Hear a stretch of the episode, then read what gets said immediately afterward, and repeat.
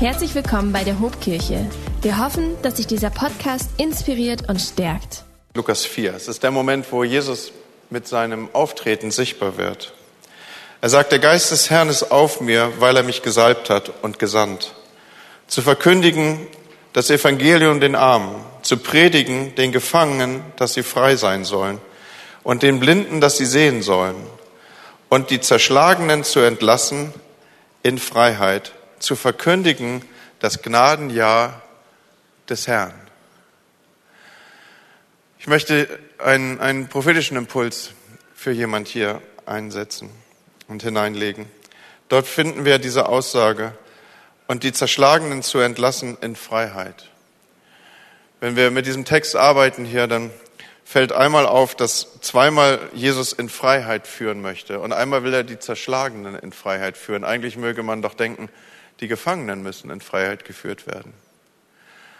Aber wenn wir mit dem Text arbeiten, dann, dann, dann wissen wir, dass, dass dieses, was hier mit zerschlagen übersetzt wird, eine traumatische, ein, ein, ein stumpfe, eine stumpfe Verletzung ist, so kann es auch übersetzt werden. Also eine Verletzung, die man, die man nicht sieht, eine, eine, es ist keine offene Wunde, aber es ist ein Schmerz nach innen, der, der jetzt dazu führt, dass, dass die Bewegung eingeschränkt ist und dass auch der Gang vorsichtiger ist und die, dass man immer wieder damit rechnet, dass vielleicht an dieser Stelle erneut draufgetippt wird und dann würde es sehr, sehr wehtun. Und weil das das Leben so eng machen kann, glaube ich, sagt Jesus hier, ich bin auch für die gekommen, deren Wunde man nicht sieht aber die trotzdem zerschlagen sind nach innen. Und ich, ich will dich in eine Freiheit führen, dass du dich bewegen kannst wie vorher. Und dass du nicht Sorge haben musst, dass da wieder drauf gedrückt wird. Und ich habe irgendwie gelernt, ähm, diese Impulse ernst zu nehmen. Ich würde gern für die beten, die das betrifft. Wollen wir mal so diesen, ich weiß, eine ungewöhnliche Anfang für eine Predigt, diesen Moment nehmen und einfach unsere Augen schließen und die, die sagen, das, das berührt mich, dass ihr aufsteht und dass ich ein Gebet spreche. Wenn du sagst, ich fühle mich da drin, das betrifft mich, dann lade ich dich ein, steh, steh auf. Dankeschön. Vielen Dank.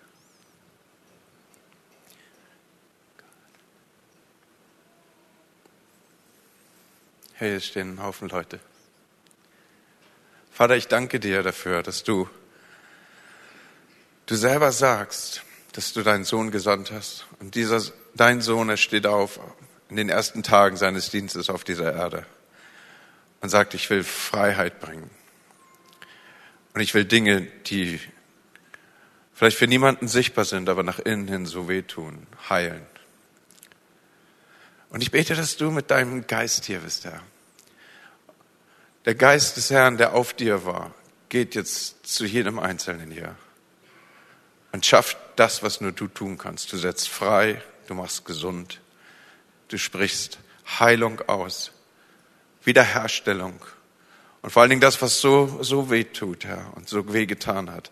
Ich bete, dass du, dass du kommst mit deiner Kraft, mit, deinen, mit deiner Gegenwart und dass du es ausheilst, sodass es nie wieder weh tut, als wenn nichts gewesen wäre. Ich bete, dass du die alte Bewegungsfreiheit im übertragenen Sinne zurückführst und die Angst, dass es wieder weh tut, rausnimmst. Im Namen Jesu. Amen. Amen. Nehmt gerne Platz. Nun, wir haben uns ja schon damit beschäftigt, dass heute der vierte Advent ist, oder? Und der vierte Advent, ich weiß nicht, welche Erwartung du mitführst in diesen Gottesdienst, aber ich will dir ganz am Anfang ähm, einfach rein Wein einschenken. Es, es wird eine Weihnachtspredigt. Okay, ist das, seid ihr versöhnt damit? Also ich weiß ja nicht, aus welchem Kontext du kommst und wir steuern aber hart auf Heiligabend zu. Es ist jetzt noch knapp eine Woche Zeit, Weihnachtsgeschenke zu kaufen oder nochmal den großen Bastelbogen auszupacken oder was immer so innerlich jetzt da in Aufregung erfährst oder dich angespornt fühlst. Aber jetzt auch vierter Advent, was liegt näher, als eine Weihnachtspredigt zu gestalten? Und es ist einmal die Hinführung natürlich auch, die wir die letzten Wochen genommen haben. Wir haben über tatsächlich Liebe gesprochen. Und heute münden wir ein, warum Weihnachten das Fest der Liebe ist. Und wir werden versuchen, das zu ergründen und noch einmal für uns präsent zu machen. Wir blicken also zurück auf dieses Geschehen. Und klar, wenn man so sich reindenkt in eine Weihnachtspredigt, dann entstehen bei einem wie mir, der in einer ausstattlichen Altersstruktur unterwegs ist, viele, viele Erinnerungen an Weihnachten. So, äh, da gehen die Erinnerungen weit zurück. Ich weiß nicht, ich, ich habe so diese Erinnerung an meinen Daddy, der uns vier Kinder sammelte, wahrscheinlich auch, damit man uns aus dem häuslichen, aus, aus dem Haushalt führte. Und dann sind wir losgegangen, Weihnachtsbaum zu kaufen. Also wir haben, glaube ich, zweimal als Familie den Versuch unternommen, äh, auch einen Weihnachtsmann, einen, einen Weihnachtsbaum zu schlagen, also in der, in, im, im, im Wald, aber das ist irgendwie an verstorbenen Füßen gescheitert dann später. Äh, aber wir sind zusammen losgegangen und haben einen Weihnachtsbaum ausgesucht, ihn von allen Seiten betrachtet und dann haben wir ihn zurückgeführt und, und er war trotzdem immer zu groß. Ja, kennt das noch jemand, dass die grundsätzlich zu groß sind, die Dinger? Also draußen sehen die irgendwie kleiner aus. Ja, und dann, dann äh, haben wir das miteinander geschmückt und sobald der Weihnachtsbaum geschmückt war, mussten wir alle raus, weil dann wurde die Wohnzimmerscheibe zugeklebt. Das war so eine Tür mit Glaseinsatz. Und äh, dann durften wir da nicht mehr reingucken. Und dann gingen wir Heiligabend zum Gottesdienst und wir konnten kaum erwarten, zu Hause zu sein. Und dann wurde die Tür geöffnet und der Weihnachtsbaum hat gebrannt, also die Lichter am Weihnachtsbaum, so ist es richtig gesagt. Und dann gab's da diese Teller mit den Mandarinen. Also das sind so, habe ich irgendjemand von euch oder seid ihr die Altersgruppe, die das nicht mehr kennt? Da ist ein älterer Bruder, ich grüße dich, ja. Sehr, sehr gut. Ja, und dann saßen wir auf dem, auf dem Sofa und äh, weil ich das älteste von, von uns Geschwistern war, habe ich dann die Weihnachtsgeschichte vorgelesen. Wir haben gebetet und das war irgendwie insgesamt eine, eine festliche Stimmung und dann wurden, wurden Beiträge eingetragen. Ich habe mal klassische Gitarre gelernt. Wissen das einige von euch? Spätestens jetzt, ja. So mit Zupfen und, und klassische Stücke und irgendwas. Und dann, dann habe ich, hab ich was vorführen müssen und meine Geschwister haben Gedichte aufgesagt und Weihnachtslieder wurden gesungen bis zum heutigen Tag singen wir in unserer Familie Weihnachtslieder. Weihnachtslieder, die mit Hand getippt irgendwo Liederblätter, die, die, die irgendwie auch schon archaisch sind oder, oder wie heißt das richtige Wort? Eine Antiquität, so ist es besser ausgedrückt, so mit, mit Klebesternen da drauf. Und dann, dann singen wir das und der, derjenige, der verloren hat, der muss dazu Gitarre spielen oder Klavier, ja. So, so, so ein bisschen, bisschen Einblick in unser Geschehen. Und ich habe noch eine Kindheitserinnerung, aber da seid ihr zu jung für. Dann, dann im Hintergrund lief dann immer Musik, immer unterbrochen von Radio Norddeich mit Grüßen äh, an die Seeleute auf hoher See. Also jetzt ist nur noch Phil da, ne, in der Altersgruppe, oder? Also krasse Nummer, oder? Was, was, du, was du für Erinnerungen aufstehen, ne, wenn man so daran denkt. Naja, und dann hat man sich natürlich monatelang damit beschäftigt, was man sich wünscht. Und man hat, hat, hat Wunschzettel geschrieben und gemalt und all diese Dinge. Ja, und dann irgendwann verändert sich die Situation. Irgendwann verändert sich auch die Art der Vorfreude auf Weihnachten. Dann ist mehr so im Vordergrund, was man alles noch machen muss. Und diese Frage, was wünsche ich mir, tritt so ein bisschen in den Hintergrund. Also ist jetzt nicht mehr das bestimmende Thema meiner vorweihnachtlichen Freude. Aber Geschenke zu machen, das macht immer noch richtig Spaß. Vor allen Dingen, wenn es Geschenke sind, mit denen niemand gerechnet hat. Und es wird der Zeitpunkt kommen, wo ich mich als Opa so richtig auslebe an der Stelle. Und äh, da freue ich mich auch schon drauf. Aber vielleicht hole ich dich mit meinen Skizzen zu Weihnachten hier auch überhaupt nicht ab. Vielleicht sind bei dir ganz andere Gefühle und Erinnerungen im Vordergrund. Vielleicht erlebst du eine völlig andere Zeit. Vielleicht ist das, wenn du irgendwie im Kaufhaus hörst, Driving Home for Christmas, das Letzte, was du tun willst. Da willst du gar nicht hin. Oder vielleicht sind andere Dinge der Einsamkeit oder des Stresses oder der Hektik, die für dich viel stärker im Vordergrund stehen. Wenn du an das Fest der Liebe denkst, du empfindest, da ist keine. Von dieser Liebe so gar nichts zu spüren. Und vielleicht und trotzdem in diesen Kontext hinein Gibt es da vielleicht jemand, der dir ein, ein, eine kleine Aufmerksamkeit schenkt? Jemand, der sich Gedanken gemacht hat, der eine Karte geschrieben hat und so ein bisschen was von diesem Gefühl ist jetzt auch bei dir da.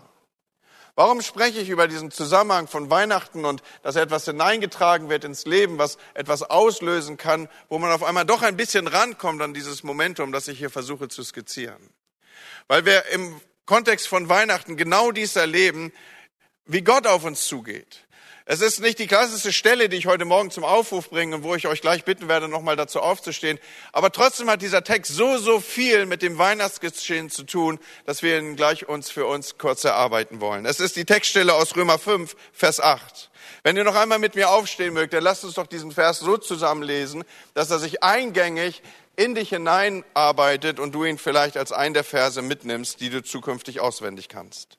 In Römer 5, Vers 8 steht, Gott dagegen beweist, und lest mal laut mit mir, Gott dagegen beweist uns seine große Liebe dadurch, dass er Christus sandte, damit dieser für uns sterben sollte, als wir noch Sünder waren.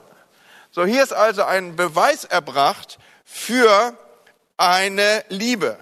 Und wir wollen in Folge hier mal ein wenig hineintauchen und uns anschauen, was ist denn dieser Beweis der Liebe? Wieso kann Paulus im Römerbrief dieses hier so episch entwickeln und sagen, ja, da gibt es eine, eine Beweisführung, dass Gott seine Liebe uns gegenüber gezeigt hat. Nun, diese Liebe, sie ist umkämpft. Jeder von uns hat es schon erlebt. Diese Liebe ist dann besonders umkämpft, wenn wir uns von Schuld bewusst oder uns in eine Art Schuldbewusstsein hineinstellen. Dann, wenn ich empfinde für mich, oh, ich bin dieser Liebe vielleicht gar nicht würdig, dann fange ich an, an dieser Liebe zu zweifeln. Dann, wenn ich mich über mich selber ärgere, dann erlebe ich mich alles, aber vielleicht nicht so liebenswert. Wenn ich mich schäme oder wenn ich mich selber nicht mag, so wie kann Gott mich mögen, wie kann er mich gar lieben, wenn ich mich selber nicht liebe? So in solchen Momenten, wo wir mit uns selber nicht klarkommen, da ist diese Liebe Gottes in Bezug auf uns, selbst wenn sie wie eine Wahrheit im Raum Raum steht, stark umkämpft, sowohl gefühlt als auch intellektuell. Und das findet nochmal auch aus einer anderen Perspektive in gleicher Weise Hinterfragung. Nämlich, wenn Gott mich liebt, so mag der eine oder andere aussprechen und denken, warum geht es mir dann in dieser Weise?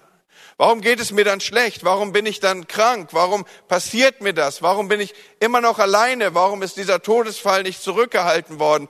Warum sind schlimme Dinge passiert? Warum fühle ich mich nicht geliebt?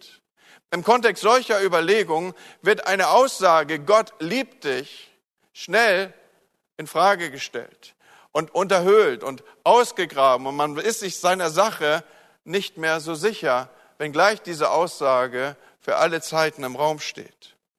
Und hier haben wir es jetzt damit zu tun, dass das nicht nur als eine Aussage im Raum steht, die irgendwann mal von Gott aus dem Himmel herabgeschrien wurde. Im Gegenteil, so hat er nicht gehandelt und getan, sondern er hat aus dem Himmel herab seine Liebe entsandt. Und hier auf dieser Grundlage jetzt entwickelt Paulus eine Art Beweisführung dafür, dass Gott Liebe ist und dass er dich liebt. Habt ihr das? Und in diesem Punkt führe ich uns hinein. Es ist keine, es ist nicht die Botschaft, wo er den, die letzte Nuance eine, eines noch nie gehörten Gedanken erleben werdet, sondern es ist eine Botschaft, die uns zurückführt ins Zentrum von Weihnachten und warum wir Weihnachten feiern und warum Weihnachten das Fest der Liebe ist. Dieses solltest du nach dieser kleinen Predigt final beantworten können. Ich liebe dich, sagt Gott, und ich beweise es dir. Und jetzt wollen wir mal hineinhorchen, wie er das denn tut. So kurz vor Weihnachten, naturbedingt, fokussiert sich unser Blick auf das Baby in der Krippe. Aber lange bevor dieses Baby in der Krippe sichtbar wurde, werden wir hineingeführt oder gab es eine Zeit, in die wir uns hineinführen können, wo dieses Baby kein Baby war, sondern der Herr aller Herren und der Herrscher der Herrlichkeit. Wir gehen hinein und zurück in den Himmel, an diesen Ort, der der Wohnort Gottes ist und war und wo wir einen Blick hineintun dürfen in das Schöpfungsgeschehen, in diese Ewigkeit auf dieser Seite. Am Ende der Predigt werden wir noch einmal auf jene Seite in Ewigkeit schauen. So, der Mensch ist ein ewiges Wesen und gedanklich schöpfungsgemäß, auch in seiner, in, in, in dem, was Gott sich erdacht hat und für ihn gewollt hat. So, wir kommen aus der Ewigkeit und wir münden in die Ewigkeit. Ich werde das als Gedanken vertiefen. Aber wenn wir jetzt hier zurückgehen in diese ewigen Zustände, in diesen Moment, wo Gott in seiner Weisheit entscheidet, dass er Menschen machen will, dann werden wir über die Evangelien an diesen Punkt geführt in Johannes 1, Vers 1, dass am Anfang das Wort war. Und das Wort war bei Gott und Gott selbst war das Wort. Das heißt, wir haben hier ein trinitarisches Geschehen zum Aufruf gebracht, wo Jesus Teil dessen ist. Er ist also Teil dieser ewigen Wirklichkeit und wir dürfen ihn entdecken in diesem ewigen Kontext. Und jetzt kommt diese Trinität Gottes zu der gemeinsamen Entscheidung aus sich heraus in freiwilliger Basis und auf freiwilliger Basis den Menschen zu schaffen als ein Gegenüber. Wir lesen auf den ersten Seiten der Bibel, lasst uns Menschen machen. Und das Motiv sie zu machen, ist nicht, sie in irgendeiner Form in Ausstellungsflächen zu stellen und dort zu bewundern, zu was man in der Lage ist, sondern es sollte eine lebendige, eine lebendige Beziehung daraus Entwicklung finden, wo man miteinander unterwegs ist, wo ein Gegenüber da ist, dem man seine Liebe zeigen kann und in die man seine Liebe investieren kann. Ein Freund für immer und ewig sollte geschaffen sein. Mehr noch Kinder Gottes in seinem Reich zu Hause mit ihm zusammen ich, hoffe, dass es mir gelingt, in diesen wenigen Stichworten euch ein, ein Bild zu malen, in das wir hineinwünden oder was der Ursprungsgedanke Gottes war. Und in, dieses, in diese Situation, in diese Idealwelt hinein, das schafft Gott als Höhepunkt der Schöpfung den Menschen. Der Adam ist, ist übersetzt auch mit Mensch. Er stellt diesen Menschen hier ein und jetzt, jetzt sucht Gott diese Beziehung zu ihm. Er kommt gewohnheitsmäßig in den Garten, so lesen wir, in diesen Garten Eden. Man geht dort spazieren miteinander, man verbringt Zeit, Gemeinschaft und Interessen zusammen. Und, und ich kann mir gut vorstellen, wie aufgeregt Adam war, als er all die Tiere benannt hat und Dinge zum ersten Mal sah und er war völlig begeistert. Und dann, dann kommt er zu Gott und er will es ihm erzählen und Gott hört sich das an, aber schmunzelt zeitgleich auch in sich hinein und denkt, hey, ich habe doch genau gesehen, was du gemacht hast. Ich habe die ganze Zeit beobachtet. Ich habe mir das genau angeschaut. Ich weiß genau, wem du hier was gesagt hast und wie du wen benannt hast. Ich habe dich, ich habe dich nicht vergessen. Du bist von mir gemacht. Ich liebe dich. Ich wollte sowieso bei dir sein und deswegen habe ich mir das angeschaut. Ich kann das so ein bisschen nachempfinden. Wisst ihr, im Moment, ich bin ja seit 12, 16 Wochen Opa, ja. So, ich weiß, das habe ich jedem von euch schon dreimal erzählt, aber es ist immer noch wahr. Und, und, und wisst ihr, was, was irre ist? Manchmal gucke ich diesen kleinen Kerl einfach nur an. Der braucht gar nichts machen, der muss einfach nur da rumliegen. Und ich kann ihn stundenlang angucken. Und so ein bisschen stelle ich mir Gott vor, ja. Wenn, wenn, er, wenn er so wenn, wenn er sich das so anguckt und denkt, ah, dann hast du das großartig gemacht und wie du gerade mit Eva umgegangen bist, mega Hammer. Und so, so stelle ich mir das vor. Und so, so für Gott war die Welt perfekt. Und dann stellt sich so ein mega Aber in diese Situation.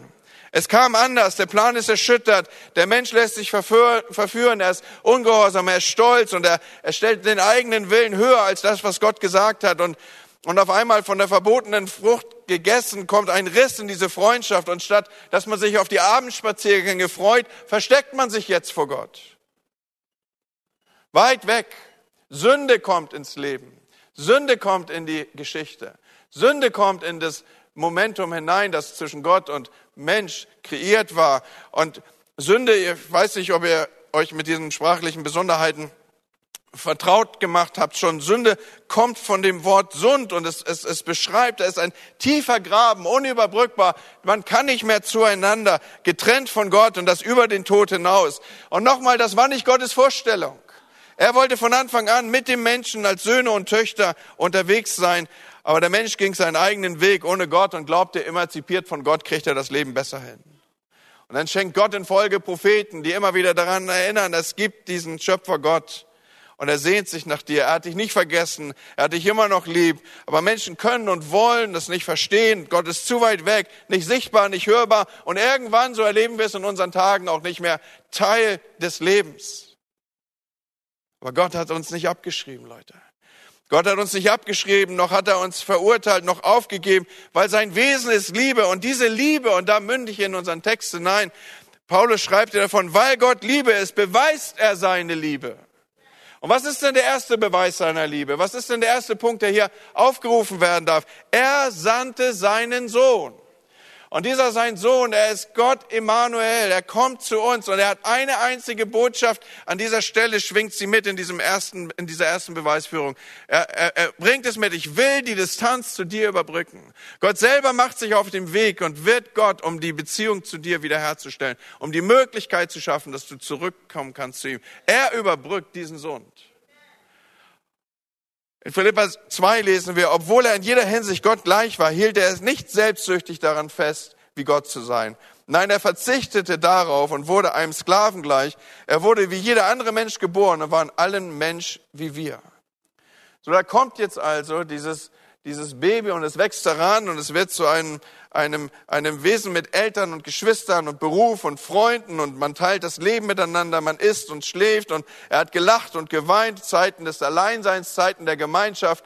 Er sah die Not der Menschen, er hatte Mitleid, er, er kümmerte sich um Schwache und Kranke und es heißt auch, er heilte sie. Und spätestens jetzt wird sichtbar, es ist doch auch ein Unterschied zwischen uns und ihm. Und dieser Unterschied ist, er ist auch Gott. Ganz Mensch, ganz Gott. Und er erkennt Ängste in den, in den, im, im Leben seiner Jünger und den, brachte den, den Sturm zur Ruhe, weil er eben auch der Herr über die Naturgewalten ist. Er ist der Herr über deine Stürme im Leben. Er spricht hinein und es ist Stille. Und er kann Sachen, die eben noch aufgewühlt waren, so zur Ruhe bringen, dass du das sehen kannst, was eigentlich gedacht war und was der Himmel schon beschlossen hatte für dich. Jesus ist zornig. Jesus ist, ist im Händler. Er kennt Gefühle, er kennt Gefühle der Auseinandersetzung, aber er bleibt ohne Sünde. Es macht ihn anders als wir. Wenn ich zornig bin, über kurz oder lang wirst du das spüren. Jesus kriegt das in den Griff. Er hatte die Ungerechtigkeit im Blick und nicht sein Recht. Er hatte äh, ihm wurden Dinge vorgeworfen wie Unpünktlichkeit und Schuldzuweisung und daraus resultierende Sterbefälle, aber er tröstet die Hinterbliebenen und er, er rechtfertigt sich nicht. Also Jesus geht anders um, als wir es vielleicht für uns selber und aus unserem eigenen Kontext erfahren und erleben. Und er nutzt seine Allmacht und macht Tote wieder lebendig. Er ist Mensch und Gott zugleich. Er ist besonders und Menschen spüren es ab, sie merken es. Er ist die Liebe Gottes in Person und er bringt Licht an dunkle Orte. Er kommt in diese Welt für Diebe, Zöllner, Sünder, Zerschlagene, Verwundete, Prostituierte, Pharisäer, körperlich wie geistlich Tote. Und seine Botschaft ist, ich bin da. Das Reich Gottes ist nahe herbeigekommen. Es ist die Distanz zu Gottes überbrückt. Er selbst sandte sein Wort. Und noch einmal, am Anfang war das Wort und das Wort war bei Gott und er sandte sein Wort und machte sie gesund. Er kommt nahe. Hey, wenn du gefragt wirst, wie hat Gott in seine Liebe bewiesen? Warum ist er ein Gott der Liebe? Weil er sendet seinen Sohn, diese Kluft, die zwischen uns ist, durch die Sünde zu überbrücken. Er ist eine Mission, mit dem er ihn aussendet. Und er kommt zu uns und er will die Nähe wiederherstellen, die den ursprünglichen Zustand zwischen Gott und Schöpfung mal gekennzeichnet hat. Und das führt uns auf den zweiten Punkt zu, den zweiten Beweis, der hier in dieser kleinen Textstelle steht. Wenn du aufmerksam folgst, dann wirst du am Ende entdecken, es ist ein Dreiklang von Beweisführung, die Paulus hier in diese Textstelle hineinstellt. Das erste ist, der erste Beweis der Liebe Gottes ist, er sucht einen Weg, die Distanz zu überbrücken. Und er sendet seinen Sohn, und zwar dir entgegen, auf dich zu. Du hast bis zu diesem Zeitpunkt keinen Schritt gelaufen. Nichts bist du an, an entgegenkommen, hast du gezeigt. Er sandte seinen Sohn. Er hat es eingestellt. Er schickt ihn zu dir. Und das Zweite, was wir hier als Beweisführung aufnehmen, ist, Gott beweist, ich nehme euch nochmal zurück auf diese Textstelle, Gott dagegen beweist uns seine große Liebe dadurch, zum Ersten, dass er Christus sandte und zum Zweiten, damit dieser für uns sterben sollte. So, das ist eine, es ist, Paulus macht uns hier sichtbar, das ist Ausdruck des Beweises Gottes, dass er dich lieb hat, dass er jemand sendet, aber dieser, er wird nicht nur gesendet, um Distanz zu überbrücken und Nähe wieder möglich zu machen, sondern er tritt auch ein in eine Stelle, die eigentlich die deine wäre.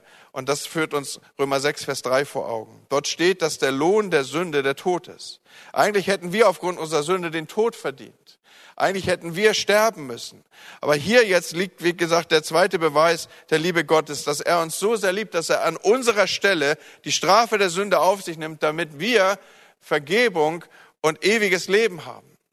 Und ich will diesen Punkt kurz festmachen, weil er findet Abbildung in diesem Geschehen das wir später das Passionsgeschehen nennen. Als Jesus vor Gericht steht, da hat Pilatus ja zwei Leute, die er dem Volk darstellt. Erinnert ihr das noch? Da gibt es diesen Barabbas und da gibt es Jesus. Und Pilatus hat das untersucht und er hat an Jesus kein falsch finden können. Er hat nichts finden können, was er irgendwie falsch gemacht hat. Und auf der anderen Seite Barabbas, der ein überführter Mörder ist und wo immer der auftaucht, macht er nur Trouble. Ja, kennt ihr so Barabasse? Ja, die, die, die kannst du nicht alleine lassen. Wenn die irgendwo sind, dann, dann gibst du über kurz oder lang Stress um die herum. Und so ein Typ war Barabbas. Und ich weiß nicht, ob ihr diesen Film Die Passion Christi kennt. Da, da äh, haben wir ja den Mel Gibson, der den, diesen, diesen Film aufnimmt und er versucht natürlich in über die Darsteller auch Dinge sichtbar zu machen.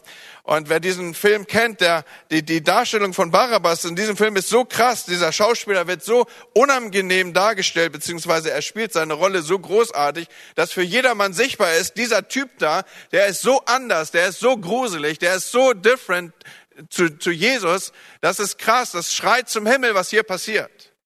Und er wird so gruselig dargestellt, dass, dass, man, dass, dass jeder den Eindruck hat, selbst wenn der frei wäre, der hätte keine Freunde.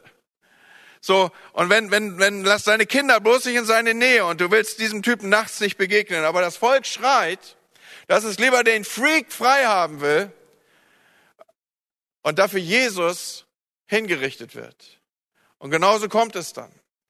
Und wisst ihr, der Punkt, der hier zu machen ist, ist der, wir alle sind Barabbas. Wir alle sind durch die Sünde so an Hässlichkeit entstellt, dass es nichts gibt, kein Argument, das wir aufbringen könnte, dass Gott uns in irgendeiner Weise verschonen müsste. Und jetzt kommt Jesus. Und das ist Teil seines, der, der, der Beweisführung, die er Aufruf findet. Und er schaut uns in die Augen, so wie er Barabbas in die Augen schaute und sagt, ich tausche mit dir, damit du eine neue Chance bekommst. Das ist Teil des Auftrags, Teil der Sendung von Jesus. Er tauscht mit uns, damit wir eine neue Chance bekommen. Schaut mal, was Paulus in den Versen vor Römer 8 schreibt. Diese Textstelle, die hier von uns hier so intensiv untersucht wird.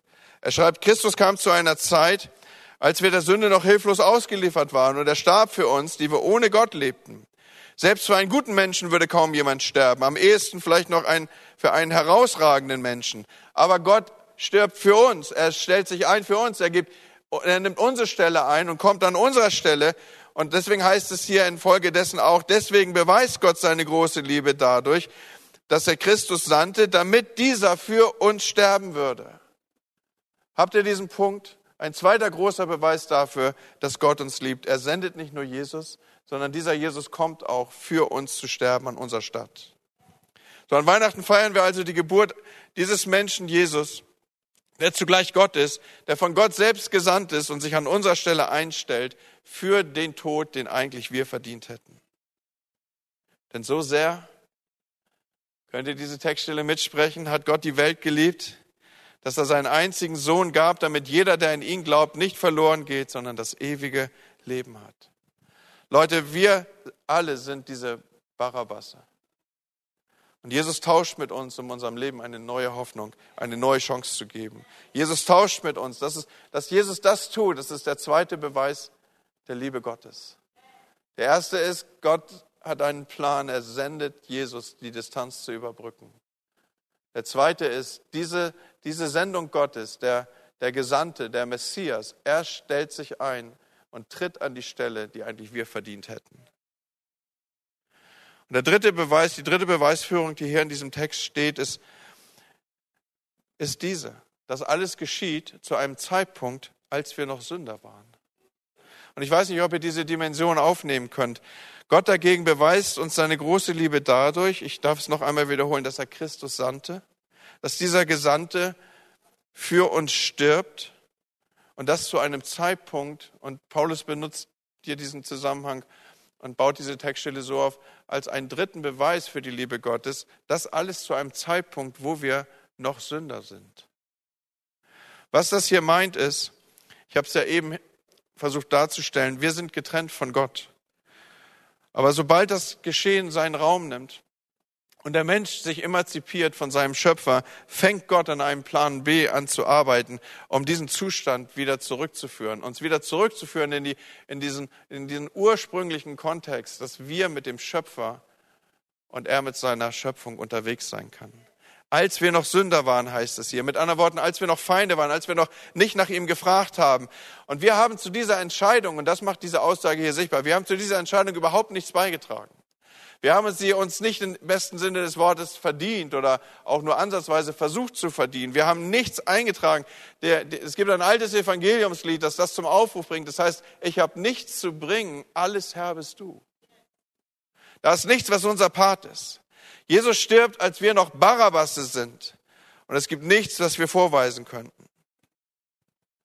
Und wenn wir anfangen, dieses, dieses zu begreifen und zu realisieren, in welchem Dilemma wir stecken und dass Jesus der Einzige ist, der uns helfen kann, dann, dann, dann werden wir über kurz oder lang an diesem Punkt geführt, dass wir entdecken, Gott macht sich nicht irgendwann auf dem Weg, nachdem ich endlich und lang über, über Gnade und ihn um Gnade angepflegt habe, sondern alles ist schon bereit, es ist alles schon vollbracht. Er sagt, jetzt schon kommt zu mir, er steht mit offenen Armen da. Es ist das Letzte, was wir von ihm sehen, dass er die Arme weit aufmacht, um dich und mich in Empfang zu nehmen, die Distanz zu überbrücken und an unserer Stelle zu sterben. Ich weiß nicht, ob es dir je aufgefallen ist. Das Hängen am Kreuz ist ein Hängen mit weit geöffneten Armen. Und selbst nach der Auferstehung, das Letzte, was wir von Jesus sehen, dass wir lesen, dass er, er segnete sie. Das tat man früher üblicherweise auch mit geöffneten Händen und geöffneten Armen. Und dann fährt er gen Himmel. Das ist das Letzte, was Jesus macht auf dieser Erde. Und er wird wiederkommen. Das glauben wir. Aber der Kontext, den ich hier in diesem Zusammenhang aufrufen möchte, ist der, er nimmt dich in Empfang. Er liebt dich, ohne dass du irgendeinen Beitrag dazu eintragen könntest. Der dritte Beweis der Liebe Gottes ist, sie ist eine bedingungslose Liebe.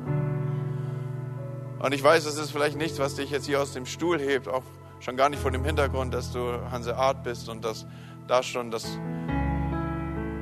Wackeln des Knies zur Ekstase gehört. Was ich sagen will, ist, pass auf, Gott hat seine Liebe bewiesen. Nummer eins, dadurch, dass er Christus gesandt hat. Nummer zwei, dadurch, dass dieser Gesandte deine Stelle einnimmt und für dich stirbt. Und Nummer drei, das alles zu einem Zeitpunkt, wo du nichts, aber auch gar nichts dazu eintragen konntest. Es ist eine bedingungslose Liebe. Warum der Lohn der Sünde ist der Tod, die Gnadengabe Gottes aber, sein Geschenk, ist das ewige Leben. Gottes Liebe ist bedingungslos.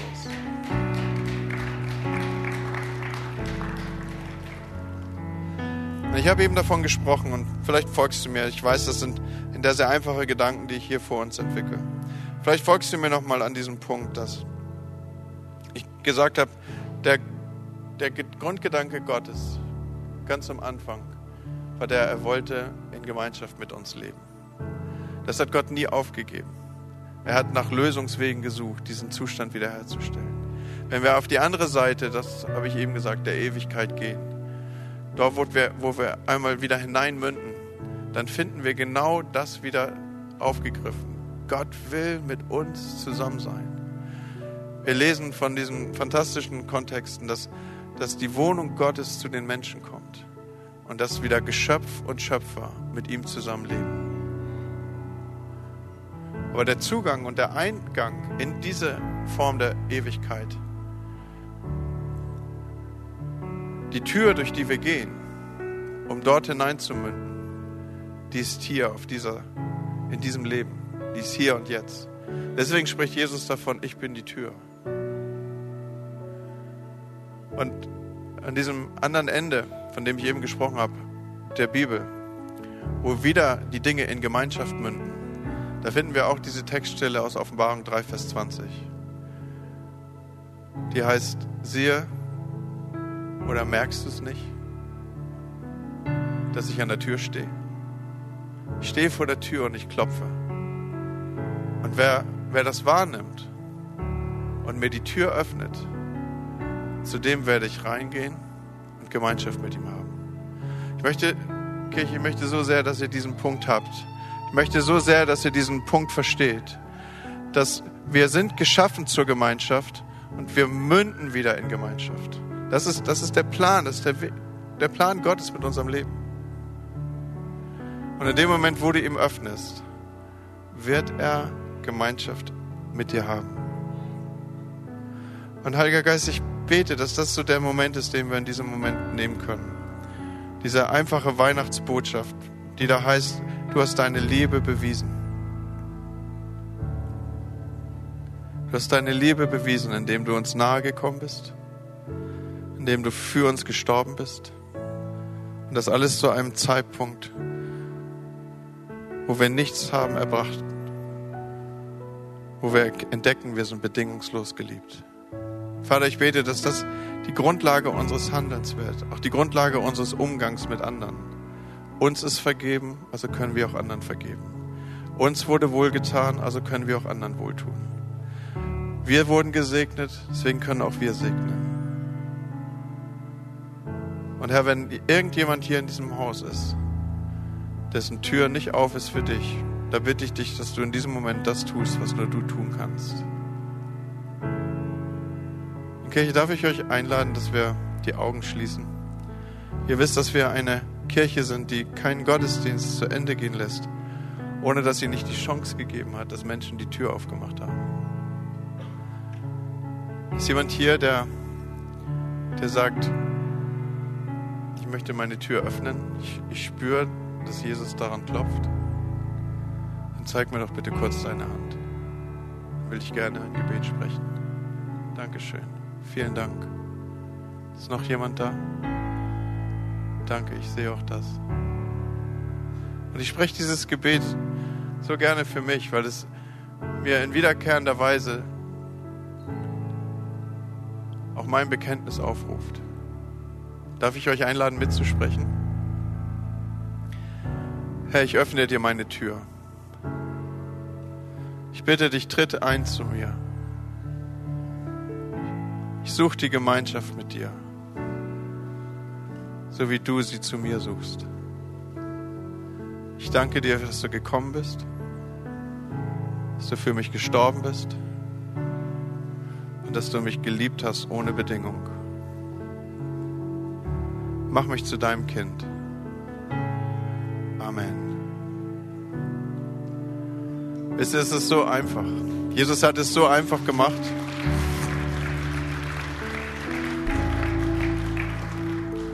Damit jeder es verstehen kann. Die Weihnachtsbotschaft ist so einfach. Er ist mit uns. Und ich möchte, möchte dir das sagen, er, er, er geht mit in deine dunklen Zeiten rein. Er geht mit in die Momente rein, die du dir nicht selber suchst. Er ist Emmanuel. Und er liebt dich bedingungslos. Und ich habe mich so, so gefragt, nun das eine ist, dass ich, dass ich das nochmal aufrufe an dem vierten Advent, kurz vor Weihnachten, bevor wir die Kurve in den Heiligabend hineinnehmen und dir sage, Gott liebt dich und er hat es bewiesen. Das zweite ist aber, dass wir ja diese Themenreihe unter, den, unter dieses, diesen Begriff gestellt haben, tatsächlich Liebe. Je, nach, je nachdem, wie man es betont, kann man sagen, tatsächlich Liebe? Echt jetzt? Oder ist das bewiesen? Das ist, glaube ich, heute Morgen beantwortet. Oder auch dieses tatsächlich. Es ist eine Liebe der Tat. Und ich möchte eine, eine, eine Herausforderung mitgeben für uns als Kirche, dass wir in der nächsten Woche eine Liebestat machen. Und zwar, dass wir wirklich uns mal innerlich aufrufen und sagen, ich werde es tun. Ich werde ich werd jemand ein Liebeswort sagen. Ich werde äh, zu jemand gehen und ich werde ihm einen äh, Kinderriegel, ihr kennt die, ne? die, die gehen immer. Ja? Ich werde ihm einen Kinderriegel geben. Oder du schreibst jemand eine Karte. Oder du machst einen Anruf. Oder du sprichst jemand eine, eine Ermutigung zu, wo ihr nicht mitgerechnet habt.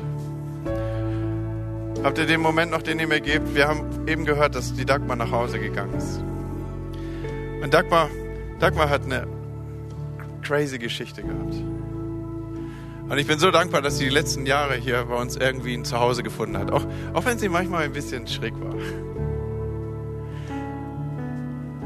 Aber ich weiß noch ganz genau, Ben hat gesagt, ungefähr zehn Jahre rechnet sie sich zu uns. Sie war das erste Mal wieder hier nach einer ganz zerrissenen Lebensgeschichte. War sie das erste Mal hier, als wir Pastor Bayless Conley hier eingeladen haben, der einer seiner Fernsehgottesdienste gemacht hat. Und es war so, dass, dass es kalt war und Menschen standen draußen, die und, und in großer Zahl haben sich auf unserem Parkplatz eingefunden und haben, haben gewartet, bis die Türen aufgemacht waren, lange vor der Zeit, bevor der Gottesdienst überhaupt begann. Und im Foyer waren Büchertische aufgestellt mit ganz viel Material, mit CDs und Büchern. Und wir waren nicht so gut vorbereitet als Kirche. Wir hatten, wir hatten gar nicht damit gerechnet, dass so viele Leute vor der Tür stehen.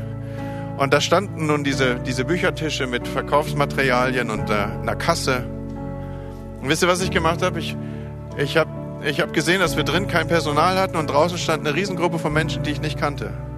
Und Dagmar war ganz vorne. Ich kannte sie zu dem Zeitpunkt nicht.